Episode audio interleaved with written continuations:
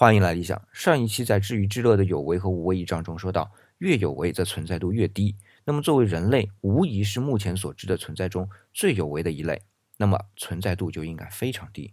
这里我一直在思考两个问题：第一个，既然无为的存在度如此之高，为什么还会出现不断的演化？比如说，从夸克、氢子、玻色子三种基本粒子，要演化出电子、质子、中子，再演化出原子。原子从非常稳定的氢到极不稳定的铀，然后还有到有机物、到分子，再到细胞，一步步的到植物、到生物，存在度不断的下降。王栋远先生称它为地弱代偿，这是后面会提到的一个概念。但是这背后的驱动力是什么？这是一个。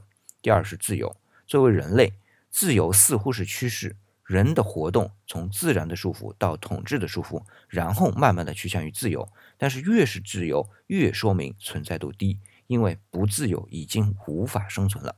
假设前面的地弱代偿的前提是存在的，先不管背后的驱动力，那么人类的越来越自由是一种必然。